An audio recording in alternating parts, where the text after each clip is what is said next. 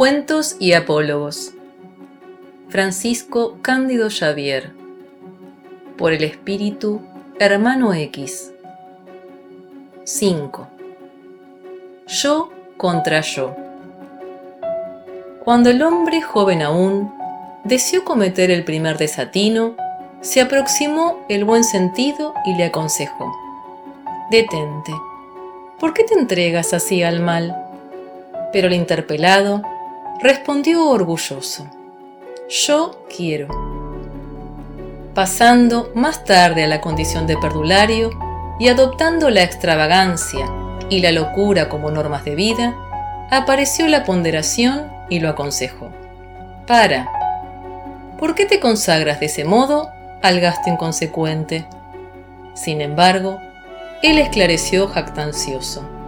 Yo puedo.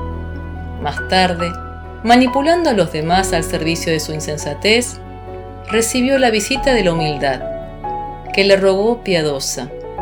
Reflexiona, ¿por qué no te compadeces de los más débiles y de los más ignorantes?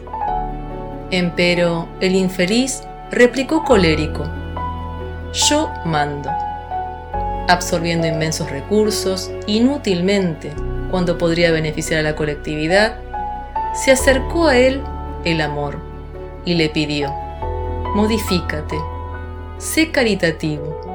¿Cómo puedes retener el río de las oportunidades sin socorrer el campo de las necesidades ajenas?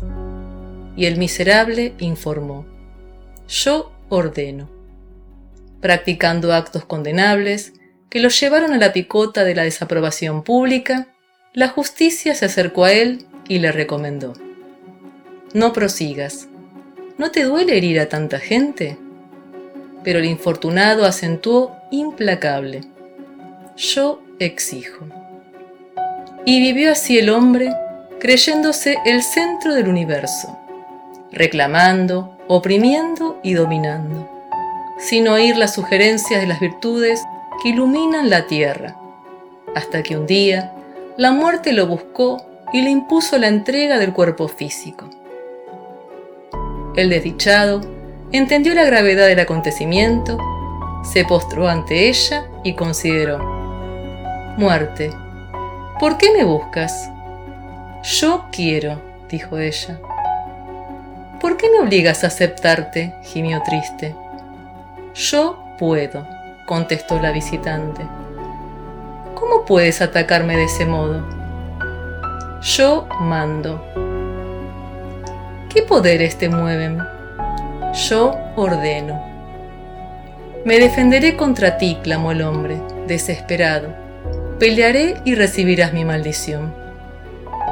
Pero la muerte sonrió imperturbable y afirmó, yo exijo. Y en la lucha del yo contra yo, lo condujo a la casa de la verdad para mayores lecciones.